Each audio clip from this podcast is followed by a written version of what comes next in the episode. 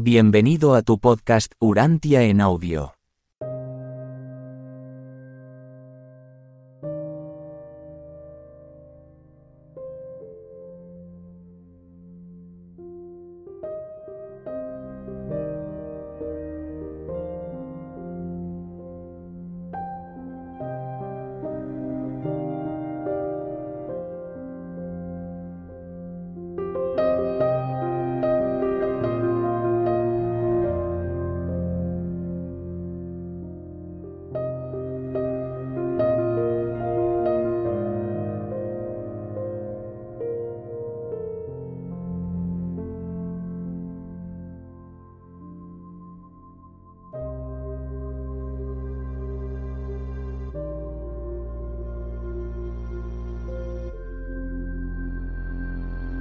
Escrito 132. Estancia en Roma. Portando Gonod saludos de los príncipes de la India para el gobernante romano Tiberio, los dos indios y Jesús se presentaron ante él al tercer día de llegar a Roma. El malhumorado emperador estaba inusualmente alegre aquel día, y charló un largo rato con los tres. Y cuando se habían retirado de su presencia, el emperador, aludiendo a Jesús, le comentó al ayudante que estaba de pie a su derecha.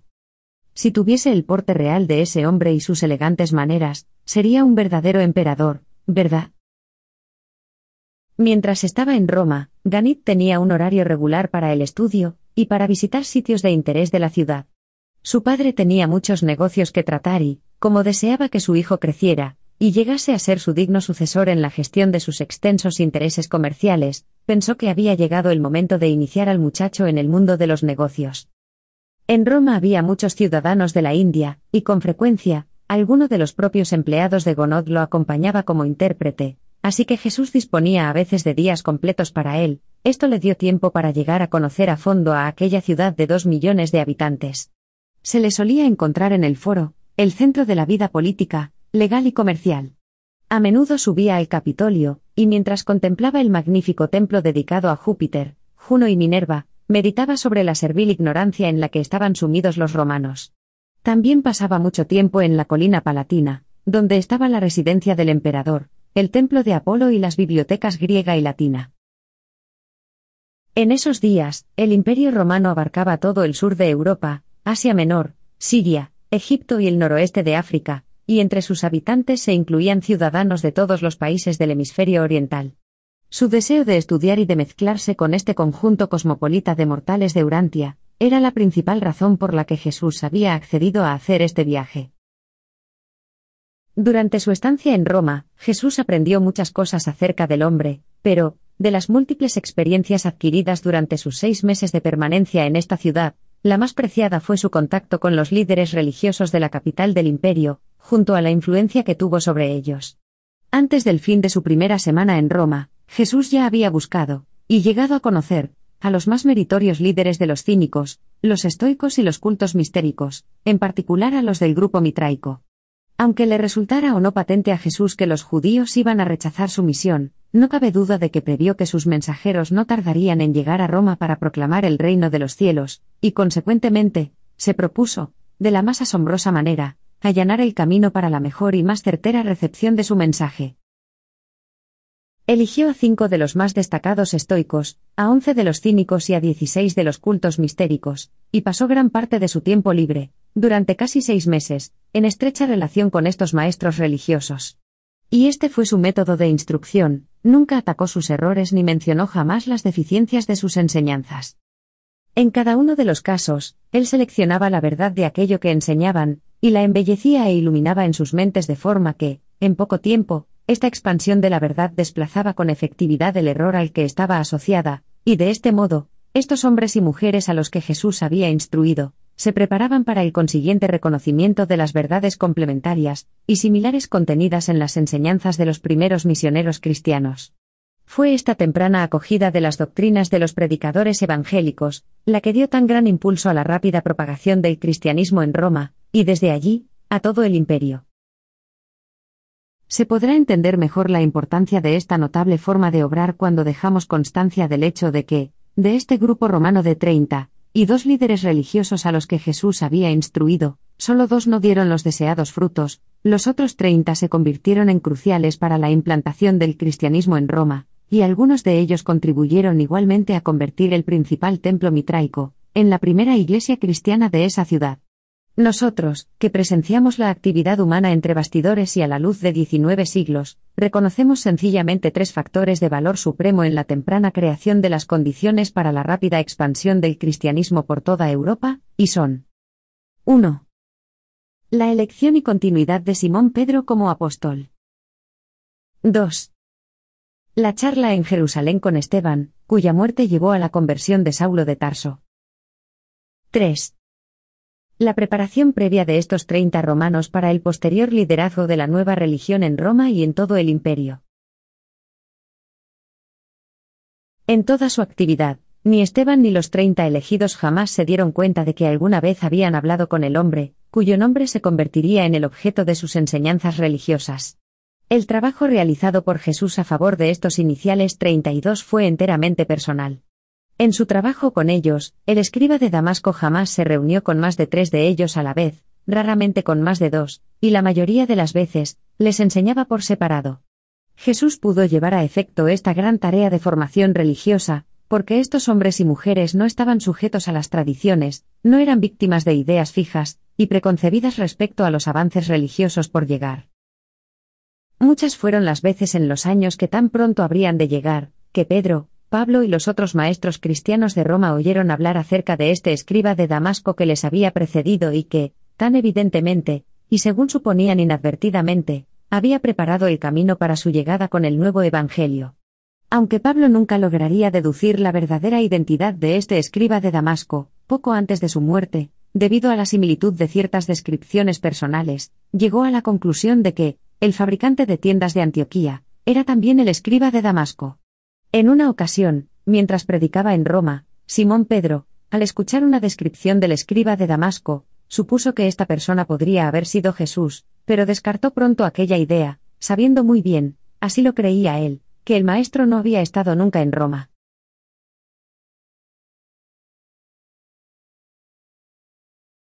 ¡1! Los verdaderos valores.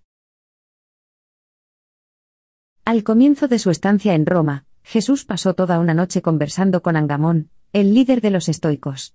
Este hombre entablaría posteriormente una gran amistad con Pablo, y demostró ser uno de los firmes defensores de la Iglesia cristiana en Roma.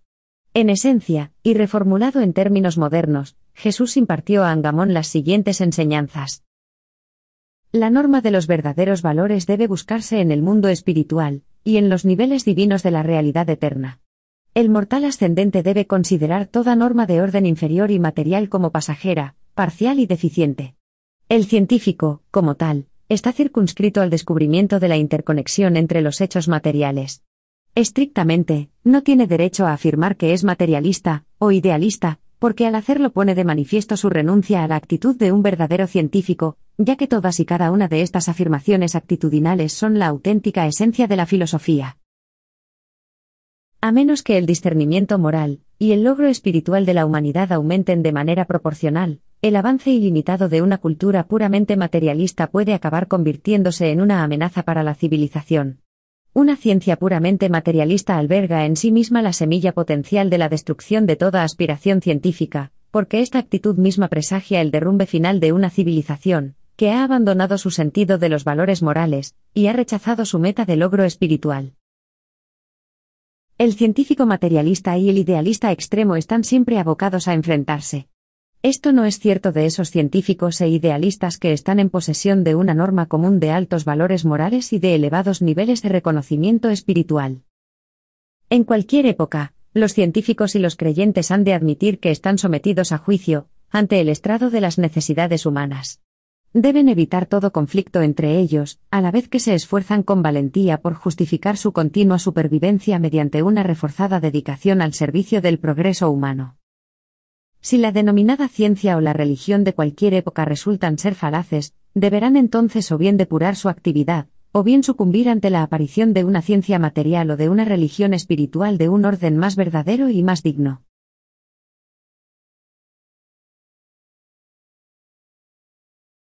2.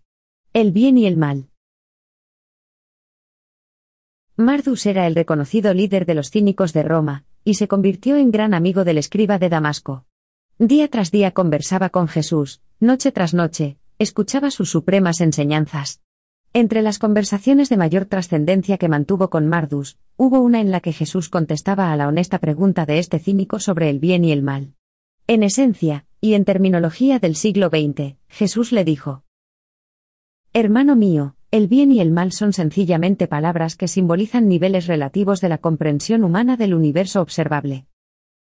Si eres éticamente perezoso y socialmente indiferente, puedes tomar como norma del bien las costumbres sociales vigentes. Si eres espiritualmente indolente y un convencionalista moral, puedes tomar como norma del bien las prácticas y tradiciones religiosas de tus contemporáneos. Pero el alma que sobrevive al tiempo, y se incorpora a la eternidad debe hacer una elección viva y personal, entre el bien y el mal, tal como se rigen por los verdaderos valores de las normas espirituales que el Espíritu Divino, enviado por el Padre Celestial para morar en el corazón del hombre, establece.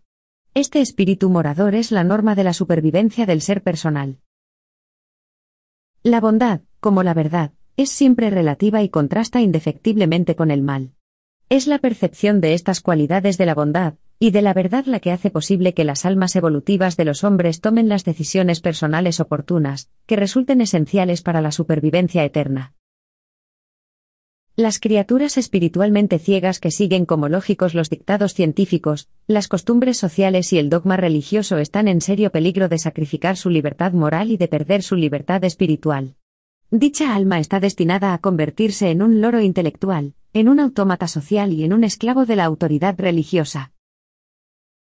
La bondad siempre tiende hacia nuevos niveles de mayor libertad en cuanto a la realización moral de sí mismo y al logro del ser personal espiritual, el descubrimiento del modelador interior y la identificación con él. Una vivencia es buena cuando realza la apreciación de la belleza, aumenta la voluntad moral, mejora la percepción de la verdad, engrandece la capacidad para amar y servir a nuestros semejantes, enaltece los ideales espirituales y unifica las motivaciones humanas supremas del tiempo con los planes eternos del modelador interior, todo lo cual conduce de forma directa a un deseo creciente de hacer la voluntad del Padre, propiciando de ese modo la pasión divina de encontrar a Dios y de ser más semejante a Él. Según asciendes en el universo en la escala del desarrollo como creatu, encontrarás cada vez más bondad y menos mal, en perfecta consonancia con tu capacidad para vivenciar la bondad y percibir la verdad. La aptitud para albergar el error o experimentar el mal no se perderá del todo, hasta que el alma humana ascendente no alcance como espíritu los niveles últimos. La bondad es viva, relativa, siempre progresiva, es invariablemente una experiencia personal, y está permanentemente correlacionada con la apreciación de la verdad y de la belleza. La bondad se encuentra en el reconocimiento de los valores verdad positivos del nivel espiritual, los cuales deben, en la experiencia humana, contrastarse con su equivalente negativo, las sombras del mal potencial. Hasta que alcances los niveles del paraíso, la bondad siempre será más una búsqueda que una posesión, más una meta que una experiencia de logro. Pero, cuando sientes hambre y sed de rectitud, experimentas una satisfacción creciente en la consecución parcial de la bondad. La presencia del bien y del mal en el mundo es, en sí misma, una prueba positiva de la existencia, y la realidad de la voluntad moral del hombre, del ser personal, que identifica, pues, estos valores y es capaz de elegir entre estos. En el momento en el que el mortal ascendente logre alcanzar el paraíso, su capacidad para identificar su yo con los verdaderos valores espirituales, se ha engrandecido tanto que tiene como resultado la consecución, y perfecta posesión de la luz de la vida. Este ser personal espiritual perfeccionado llega a unificarse de forma tan completa, divina y espiritual con las cualidades supremas y positivas de la bondad, la belleza y la verdad, que no queda ninguna posibilidad de que un espíritu de tal rectitud pueda proyectar sombra negativa alguna de mal potencial, cuando esté expuesto a la penetrante luminosidad de la luz divina de los infinitos gobernantes del paraíso. En todos estos seres personales espirituales, la bondad ya no es parcial, disimilar y relativa, se ha convertido en divinamente completa y en espiritualmente plena, se aproxima a la pureza y a la perfección del Supremo. La posibilidad del mal resulta necesaria para la elección moral, pero su realidad no lo es. Una sombra es solo relativamente real. El mal fehaciente no es necesario como experiencia personal. El mal potencial obra igualmente bien para estimular la decisión dentro de los ámbitos del progreso moral, en los niveles inferiores del desarrollo espiritual. El mal se convierte en una realidad de la experiencia personal, únicamente cuando una mente moral hace del mal su elección.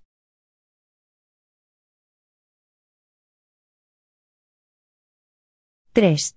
La verdad y la fe. Nabón era un judío griego y el líder más destacado del principal culto mistérico de Roma, el mitraico. Aunque este sumo sacerdote del mitraísmo mantuvo múltiples conversaciones con el escriba de Damasco, la que tuvieron a última hora de la tarde sobre la verdad y la fe, fue la que más permanentemente le influyó. Nabón había pensado convertir a Jesús, y hasta le había propuesto que regresase a Palestina como maestro mitraico. No imaginaba que Jesús estaba preparándole a él para que fuese de los primeros conversos al Evangelio del Reino. Reformulado en términos modernos, Jesús le impartió esencialmente la siguiente enseñanza. La verdad no se puede definir con palabras, sino solamente viviéndola. La verdad siempre es más que el conocimiento. El conocimiento alude a las cosas observadas, pero la verdad trasciende esos niveles puramente materiales porque está relacionada con la sabiduría, e incluye tales imponderables como la experiencia humana, además de las realidades espirituales y vivas. El conocimiento se origina en la ciencia, la sabiduría, en la verdadera filosofía, la verdad, en la experiencia religiosa de la vida espiritual. El conocimiento se ocupa de los hechos, la sabiduría, de las relaciones, la verdad, de los valores de la realidad. El hombre tiende a cristalizar la ciencia, a sistematizar la filosofía y a dogmatizar la verdad, porque es mentalmente perezoso para avenirse a la lucha progresiva de la vida, al mismo tiempo que también siente un terrible temor hacia lo desconocido. El hombre corriente es lento para iniciar cambios en sus hábitos de pensamiento y en sus métodos de vida. La verdad revelada, la verdad que se descubre de manera personal, es el supremo placer del alma humana, es la creación conjunta de la mente material y del espíritu morador. La salvación eterna de esta alma apreciativa de la verdad, y amante de la belleza está garantizada por esa hambre, y sed de bondad que llevan a este mortal a desarrollar una unicidad de propósito, para hacer la voluntad del Padre, para encontrar a Dios y llegar a ser como Él. No existe nunca conflicto entre el verdadero conocimiento y la verdad. Puede haberlo entre el conocimiento y las creencias humanas, creencias teñidas de prejuicios, sesgadas por el temor y dominadas por el miedo a enfrentarse a los nuevos hechos provenientes de los descubrimientos materiales o del progreso espiritual. Pero la verdad no puede ser posesión del hombre sin el ejercicio de la fe. Esto es una realidad porque los pensamientos, la sabiduría, la ética y los ideales del hombre, nunca estarán por encima de su fe, de su esperanza sublime. Y toda esta fe verdadera está basada en la reflexión profunda, en la sincera crítica de uno mismo y en una conciencia moral inflexible. La fe es la inspiración de la imaginación creativa espiritualizada. La fe tiene el efecto de liberar la acción suprahumana de la chispa divina, el germen inmortal, que vive en la mente del hombre, y que constituye el potencial de la supervivencia eterna. Las plantas y los animales sobreviven en el tiempo transmitiendo, de una generación a otra, partículas idénticas de sí mismos. El alma humana, el ser personal, sobrevive a la muerte vinculando su identidad con esta chispa interior de la divinidad, que es inmortal, y que actúa perpetuando el ser personal humano, llevándolo a un nivel continuo, y más elevado de existencia progresiva en el universo. La simiente oculta del alma humana es un espíritu inmortal.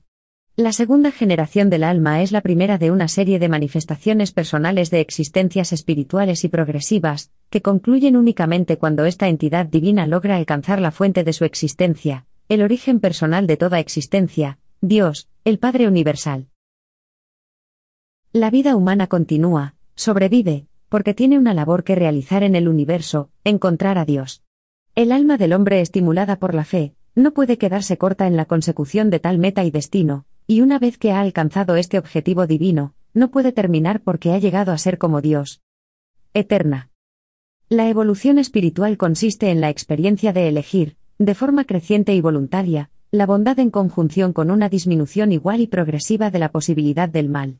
Al lograr optar definitivamente por la bondad, y alcanzar la plena capacidad para la apreciación de la verdad, empieza a existir la perfección de la belleza, y la santidad cuya rectitud impide eternamente la posibilidad de que aparezca incluso el concepto del mal potencial. Tal alma conocedora de Dios, no proyecta sombra alguna de dudoso mal cuando obra en tan elevado nivel espiritual de bondad divina. La presencia del espíritu del paraíso en la mente del hombre constituye la promesa de la revelación, y el compromiso de fe de una existencia eterna de progreso divino para aquellas almas que pretenden conseguir su identificación con esta facción espiritual, inmortal e interior, del Padre Universal. El progreso en el universo se caracteriza por la creciente libertad del ser personal, porque se relaciona con el logro gradual de niveles cada vez más elevados de comprensión de uno mismo, y de la consecuente contención voluntaria de sí mismo. Alcanzar la perfecta autocontención espiritual equivale a la completitud de la libertad del universo y de la libertad personal. La fe estimula y sostiene al alma del hombre en medio de la confusión de su temprana orientación en tan inmenso universo, mientras que la oración se convierte en el gran unificador de las distintas inspiraciones de la imaginación creativa, y los impulsos de la fe de un alma, que trata de identificarse con los ideales espirituales de la presencia divina interior a la que está vinculada. Nabón quedó vivamente impresionado con estas palabras, al igual que con cada una de sus charlas con Jesús. Estas verdades arderían para siempre en su corazón, de hecho, Nabón llegó a ser de gran ayuda a los futuros predicadores del Evangelio de Jesús que estaban por venir.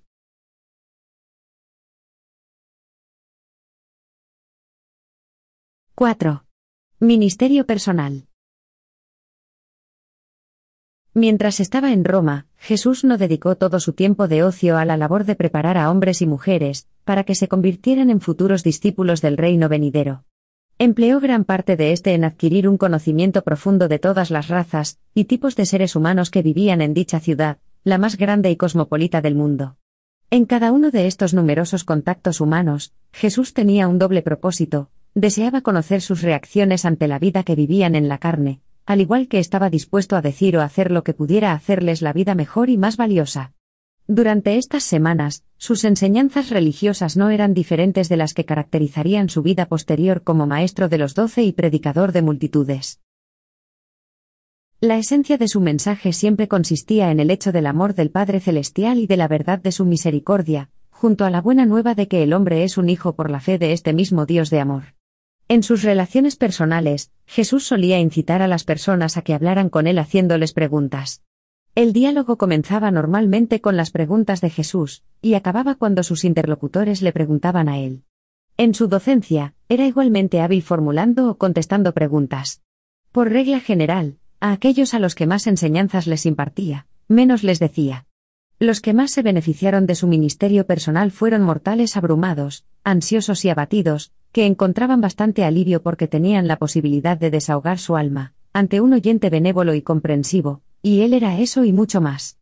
Y cuando esos seres humanos inadaptados le contaban a Jesús sus preocupaciones, él siempre sabía darles consejos prácticos y útiles de inmediato, con la mirada puesta en ofrecerles remedio a sus problemas reales, si bien, nunca se olvidaba de añadir palabras que los confortaran en ese momento y los consolaran enseguida. E invariablemente hablaba a estos angustiados mortales sobre el amor de Dios, y de distintas y diversas maneras, les transmitía el mensaje de que ellos eran los hijos de este amoroso Padre de los cielos. De este modo, durante su estancia en Roma, Jesús, personalmente, entabló relaciones de orden afectivo y edificante con unos 500 mortales del mundo. Adquirió, en consecuencia, conocimiento de las diferentes razas de la humanidad, algo que nunca hubiese podido lograr en Jerusalén y difícilmente en Alejandría. Siempre consideró aquellos seis meses como uno de los períodos más enriquecedores e instructivos de su vida terrenal. Como cabía esperar, un hombre tan versátil y dinámico no podía actuar de esta forma durante seis meses en la metrópolis del mundo sin ser abordado por numerosas personas, que deseaban recurrir a sus servicios en relación con algún negocio, o más a menudo, para algún proyecto docente, reforma social o movimiento religioso. Le hicieron más de una docena de propuestas, y él se sirvió de cada una de ellas como una oportunidad para transmitir algún pensamiento de ennoblecimiento espiritual, con acertadas palabras o mediante un atento servicio. A Jesús le gustaba mucho hacer cosas, aunque fuesen de poca importancia, para toda clase de gente. Jesús habló sobre política y el arte de gobernar con un senador romano, y este único encuentro con Jesús dejó tal huella en este legislador, que pasó el resto de su vida tratando en vano de persuadir a sus compañeros a que cambiaran el curso de la política dominante desde la idea de un gobierno que apoyara, y alimentara al pueblo hasta la de un pueblo que apoyara al gobierno. Jesús pasó toda una tarde con un rico propietario de esclavos, le habló del hombre como hijo de Dios, y al día siguiente, este hombre, Claudio, le concedió la libertad a 117 esclavos. En una cena, conversó con un médico griego, le dijo que sus pacientes tenían mente y alma al igual que cuerpo, y de este modo, guió a este capaz médico a intentar un ministerio de mayor alcance respecto a sus semejantes. Jesús conversaba con personas de todo tipo y condición social. El único lugar que no visitó en Roma fueron los baños públicos. Se negó a acompañar a sus amigos a los baños debido a la promiscuidad sexual que allí reinaba. Mientras caminaba con un soldado romano junto al Tíber, Jesús le dijo, Sé valeroso de corazón como de brazos. Atrévete a hacer justicia y sé lo suficientemente grande como para ser misericordioso. Obliga a tu naturaleza inferior a que obedezca a tu naturaleza superior, tal como tú obedeces a tus superiores. Venera la bondad y exalta la verdad. Escoge la belleza en lugar de la fealdad. Ama a tus semejantes y busca a Dios con todo tu corazón, porque Dios es tu Padre de los cielos. Al orador del foro le dijo. Tu elocuencia es gratificante, tu lógica es admirable, tu voz es agradable, pero tus enseñanzas reflejan escasamente la verdad. Ojalá pudieras disfrutar de la alentadora satisfacción de saber que Dios es tu Padre espiritual, entonces quizás podrías emplear tus facultades oratorias, para liberar a tus semejantes de la servidumbre de las tinieblas y de la esclavitud de la ignorancia. Se trataba del mismo Marcos que oyó a Pedro predicar en Roma y se convirtió en su sucesor. Cuando crucificaron a Simón Pedro, fue él quien desafió a los perseguidores romanos y continuó valientemente predicando el nuevo Evangelio. Al encontrarse con un pobre al que se le había acusado falsamente, Jesús fue con él ante el magistrado, y una vez que se le había concedido un permiso especial para comparecer en su nombre, pronunció ese magnífico discurso en el curso del cual dijo, mientras caminaba con un soldado romano junto al Tíber, Jesús le dijo, Sé valeroso de corazón como de brazos. Atrévete a hacer justicia y sé lo suficientemente grande como para ser misericordioso. Obliga a tu naturaleza inferior a que obedezca a tu naturaleza superior, tal como tú obedeces a tus superiores. Venera la bondad y exalta la verdad. Escoge la belleza en lugar de la fealdad. Ama a tus semejantes y busca a Dios con todo tu corazón, porque Dios es tu Padre de los cielos.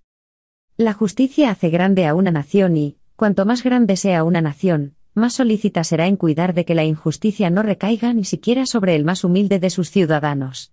Hay de aquella nación en la que solo se pueda garantizar la justicia ante los tribunales a quienes posean dinero e influencia. Es el deber sagrado de un magistrado tanto absolver al inocente como castigar al culpable. Mientras caminaba con un soldado romano junto al Tíber, Jesús le dijo, Sé valeroso de corazón como de brazos. Atrévete a hacer justicia y sé lo suficientemente grande como para ser misericordioso. Obliga a tu naturaleza inferior a que obedezca a tu naturaleza superior, tal como tú obedeces a tus superiores. Venera la bondad y exalta la verdad. Escoge la belleza en lugar de la fealdad. Ama a tus semejantes y busca a Dios con todo tu corazón, porque Dios es tu Padre de los cielos. La subsistencia de una nación depende de la imparcialidad, la equidad y la integridad de sus tribunales. El gobierno civil se basa en la justicia, al igual que la verdadera religión se basa en la misericordia. Mientras caminaba con un soldado romano junto al Tíber, Jesús le dijo, Sé valeroso de corazón como de brazos. Atrévete a hacer justicia y sé lo suficientemente grande como para ser misericordioso. Obliga a tu naturaleza inferior a que obedezca a tu naturaleza superior, tal como tú obedeces a tus superiores. Venera la bondad y exalta la verdad. Escoge la belleza en lugar de la fealdad. Ama a tus semejantes y busca a Dios con todo tu corazón, porque Dios es tu Padre de los cielos. El juez reabrió el caso y, tras examinar las pruebas, exculpó al prisionero. De toda la actividad de Jesús durante estos días de ministerio personal, aquella fue la que más cerca estuvo de ser una aparición pública.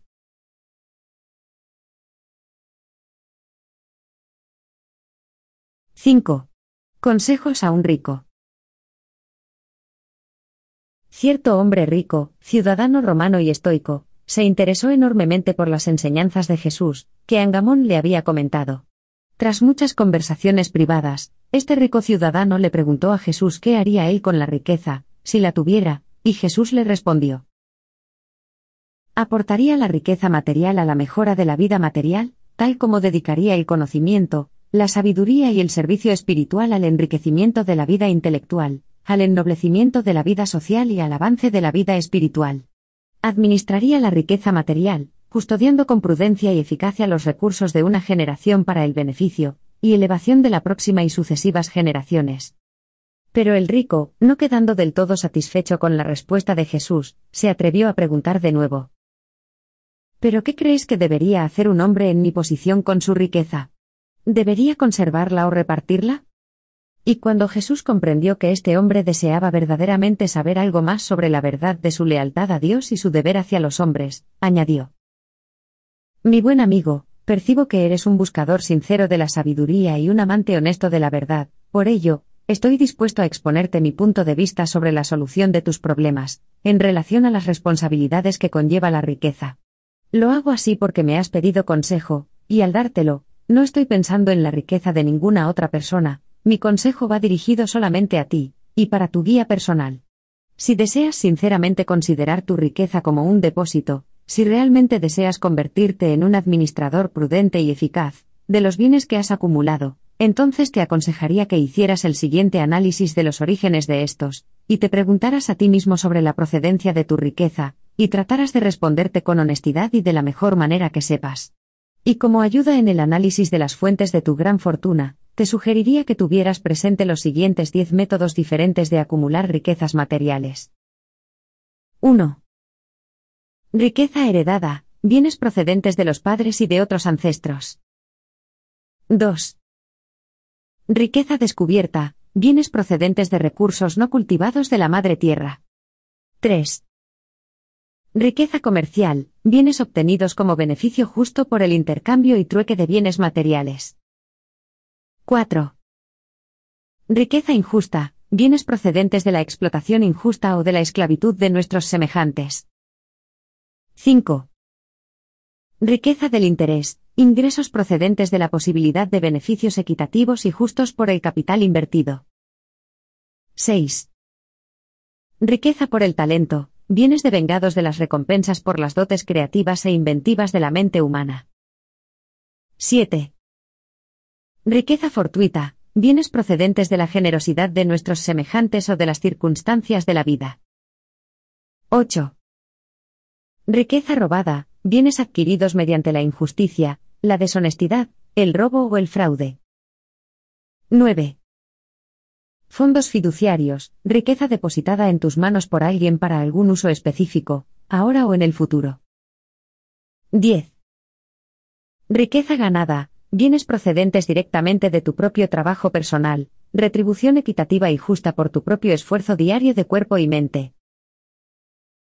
Y por consiguiente, amigo mío, si quieres ser un custodio fiel y justo de tu gran fortuna, ante Dios y en servicio a los hombres, debes dividir tu riqueza aproximadamente en estas diez grandes secciones, y después continuar con la administración de cada una de las partes de acuerdo con la interpretación juiciosa y honesta, de las leyes de la justicia, de la equidad, de la imparcialidad y de la verdadera eficiencia, aunque el Dios de los cielos no te condenará si a veces pecaras en exceso, en situaciones dudosas, respecto a tu consideración clemente y desinteresada por la aflicción de las víctimas de las desafortunadas circunstancias de la vida mortal.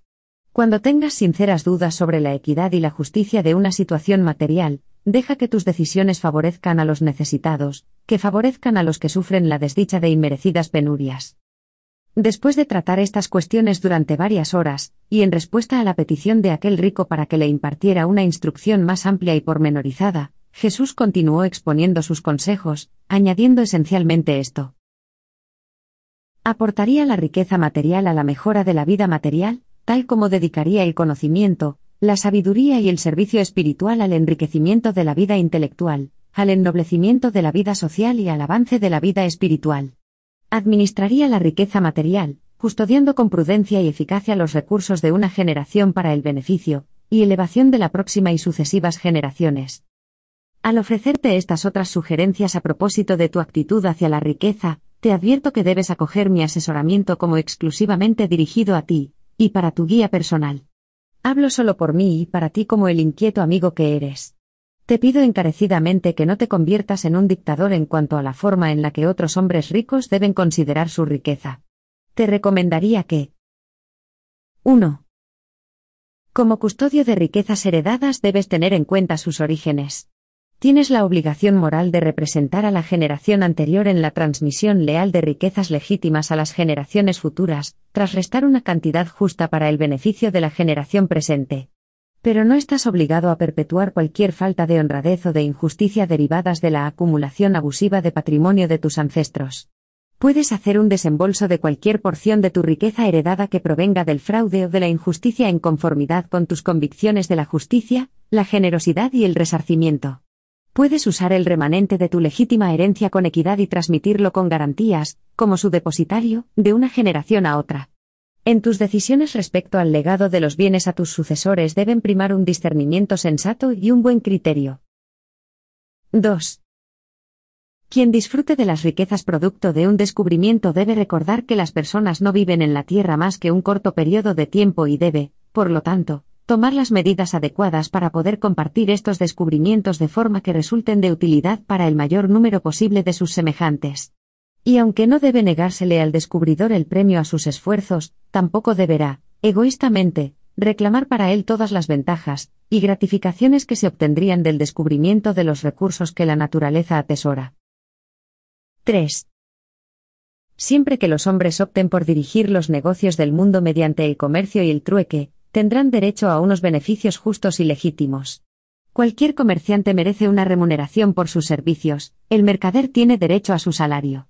La equidad en el comercio y el trato leal que se otorga a nuestros semejantes en los negocios organizados del mundo, crean muchas diferentes clases de riquezas, que se derivan de los beneficios de vengados, y todas estas fuentes de riqueza deben juzgarse de acuerdo a los principios más elevados de la justicia, la honradez y la equidad.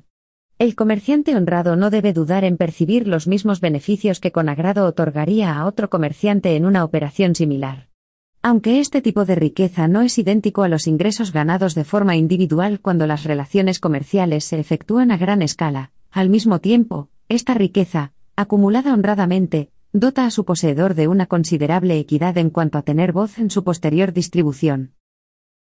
4. Ningún mortal que conozca a Dios e intente hacer su voluntad divina puede envilecerse y tiranizar para conseguir riquezas. Ningún hombre noble se afanará por acumular riquezas, y amasar fortuna poder mediante la esclavización o la explotación injusta de sus hermanos en la carne. Las riquezas son una maldición moral y un oprobio espiritual, cuando se derivan del sudor del hombre mortal oprimido.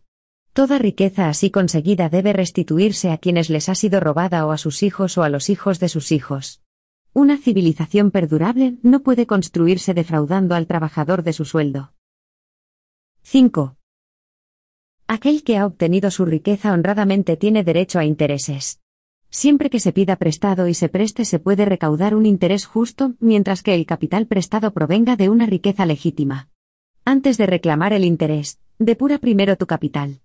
No seas tan innoble y codicioso como para envilecerte y practicar la usura. Nunca te permitas ser tan egoísta como para emplear el poder del dinero, y beneficiarte de una ventaja desleal sobre aquellos en dificultades. No cedas a la tentación de tomar usura de tu hermano que está en apuros económicos. 6. Si consiguieras la riqueza mediante el ejercicio de tu talento, si tus riquezas se derivan de retribuciones por tus dotes de inventiva, no reclames una porción injusta de estas remuneraciones. Quien tiene talento le debe algo tanto a sus ancestros como a su progenie, tiene igual obligación con su raza, su nación y con las circunstancias de sus ingeniosos hallazgos, también debe recordar que trabajó e ideó sus inventos siendo un hombre entre hombres. Sería igualmente injusto privar a la persona de talento del aumento de sus bienes. Al hombre siempre le resultará imposible establecer normas y reglamentos aplicables igualmente a todos los problemas relacionados con una distribución equitativa de la riqueza. Primeramente debes reconocer a los hombres como hermanos tuyos y sí, con honradez, deseas hacer por ellos lo que quisieras que ellos hicieran por ti, las reglas ordinarias de la justicia, la honradez y la equidad te guiarán en la resolución justa e imparcial de problemas habituales referentes a la retribución económica y a la justicia social. 7. Ningún hombre debería reclamar de forma personal aquellas riquezas que el tiempo y el azar hayan acabado por poner en sus manos, excepto aquel honorario justo y legítimo derivado de su administración. Hasta cierto punto, la riqueza fortuita debe contemplarse como un depósito que ha de utilizarse en el beneficio del propio grupo económico o social. A los poseedores de tales riquezas se les debe conceder la voz principal en la toma de decisiones sobre la distribución, razonable y eficaz, de estos recursos no ganados. El hombre civilizado no siempre puede considerar todo lo que esté bajo su cargo como posesión personal y privada. 8. Si cualquier porción de tu fortuna se ha obtenido de forma deliberadamente fraudulenta, si alguna parte de tu riqueza se ha acumulado mediante prácticas desleales o métodos abusivos, si tu patrimonio es producto de tratos injustos con tus semejantes, apresúrate a restituir todos estos bienes conseguidos de forma ilícita a sus legítimos dueños. Haz plena retribución y depura tu fortuna así de toda riqueza deshonesta. 9. La tutela de la riqueza de una persona para el beneficio de otras conlleva una responsabilidad solemne y sagrada. No arriesgues ni pongas en peligro ese fideicomiso. De este, toma para ti lo que cualquier hombre honrado se permitiría. 10.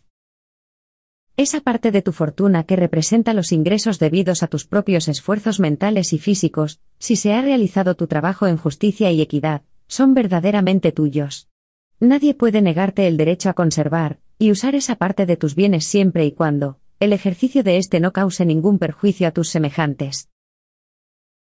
Cuando Jesús había terminado de asesorarle, este rico romano se levantó de su diván, y al darle las buenas noches, le hizo esta promesa. Mi buen amigo, observo que eres hombre de gran sabiduría y bondad, y mañana mismo comenzaré a administrar toda mi fortuna según tus consejos.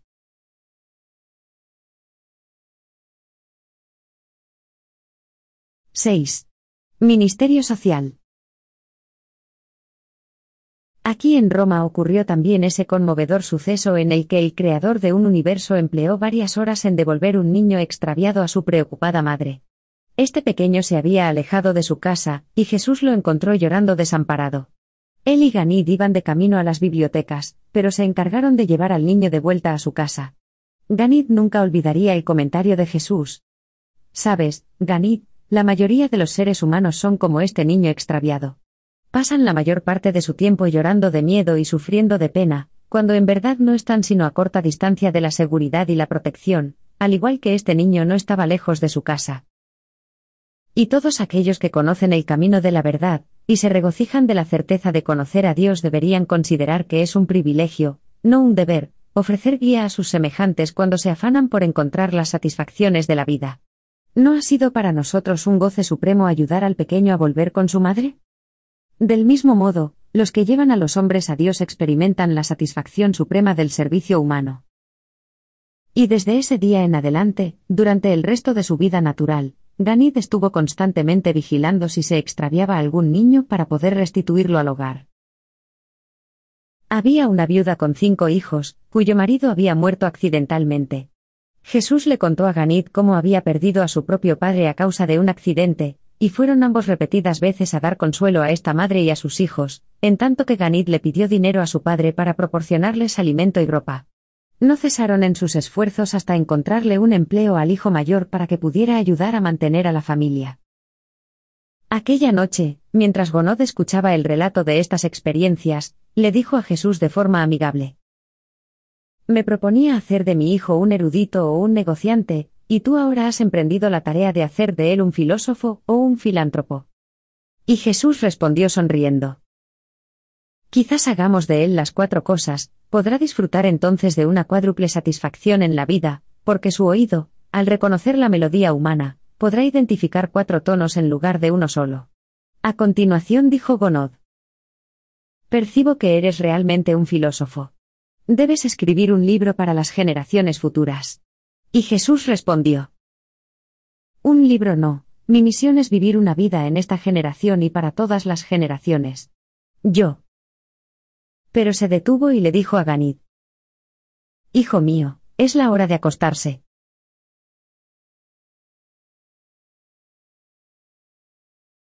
—7. Viajes por el entorno de Roma. Jesús, Gonod y Ganid efectuaron cinco viajes desde Roma hacia lugares de interés del territorio circundante. Durante su visita a los lagos del norte de Italia, Jesús había mantenido una larga charla con Ganid referente a la imposibilidad de enseñar a una persona acerca de Dios, si ésta no deseaba conocerle. En su viaje a los lagos, se habían encontrado, casualmente, a un pagano irreflexivo y Ganid se sorprendió de que Jesús no llevara a cabo su práctica habitual de entablar con él, un diálogo conducente de forma natural a hablar de cuestiones espirituales. Cuando Ganit preguntó a su maestro por qué mostraba tan poco interés en este pagano, Jesús respondió. Ganit, este hombre no tenía hambre de verdad. No estaba insatisfecho consigo mismo. No estaba listo para pedir ayuda, y los ojos de su mente no estaban abiertos para recibir luz para su alma. Ese hombre no estaba maduro para cosechar la salvación, hay que darle más tiempo para que las pruebas y las dificultades de la vida lo preparen para recibir sabiduría y un conocimiento superior. O bien, si pudiéramos hacer que viviera con nosotros, tal vez podríamos, mediante nuestras vidas, mostrarle al Padre Celestial, de este modo, se sentiría tan atraído por nuestra forma de vivir que se vería impelido a preguntarnos acerca de nuestro Padre.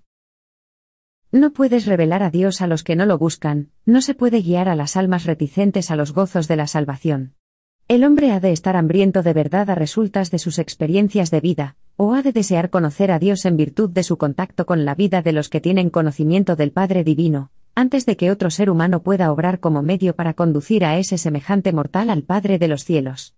Si conocemos a Dios, nuestra verdadera labor en la tierra es vivir permitiendo que el Padre se revele en nuestras vidas, así, todas las personas que buscan a Dios verán al Padre, y solicitarán nuestra ayuda para saber más acerca del Dios, quien, de ese modo, se manifiesta en nuestras vidas.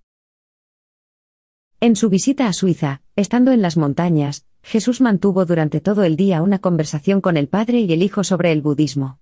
Muchas veces, Ganit le había preguntado a Jesús directamente sobre Buda, pero siempre había recibido respuestas más o menos evasivas. Aquel día, en presencia de su hijo, el padre le hizo a Jesús abiertamente una pregunta acerca de Buda, y recibió una respuesta directa. Gonod dijo. Me gustaría mucho saber lo que opinas de Buda. Y Jesús le contestó. Vuestro Buda fue mucho mejor que vuestro budismo. Buda fue un gran hombre, además de un profeta para su gente, pero fue un profeta huérfano, con esto quiero decir que pronto se olvidó de su Padre espiritual, del Padre celestial. Su experiencia fue trágica. Intentó vivir y enseñar como mensajero de Dios, pero sin Dios. Buda condujo su nave de salvación directamente hasta el puerto seguro, hasta la entrada misma a la bahía de salvación de los mortales, y allí, como las cartas de navegación estaban equivocadas, el buen navío encalló. Allí lleva muchas generaciones, inmóvil y casi irremediablemente varado. Break time igual medio segundo. Y allí ha permanecido una numerosa parte de vuestra gente todos estos años. Viven a poca distancia de las aguas seguras del descanso, pero se niegan a entrar porque la noble embarcación del buen Buda sufrió el infortunio de embarrancar justo a las afueras del puerto. Y los pueblos budistas nunca entrarán en él a no ser que abandonen la nave filosófica de su profeta, y se aferren a su noble espíritu. Si vuestra gente se hubiese mantenido fiel al espíritu de Buda, hace mucho que habría tenido acceso a la bahía de la tranquilidad espiritual, del descanso del alma y de la seguridad de la salvación.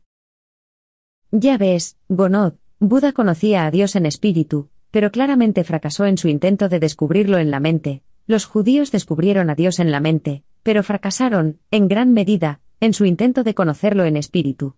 Hoy día, los budistas se tambalean en una filosofía sin Dios, mientras que mi pueblo, lastimosamente, es esclavo del temor de Dios sin una filosofía salvadora de vida y de libertad.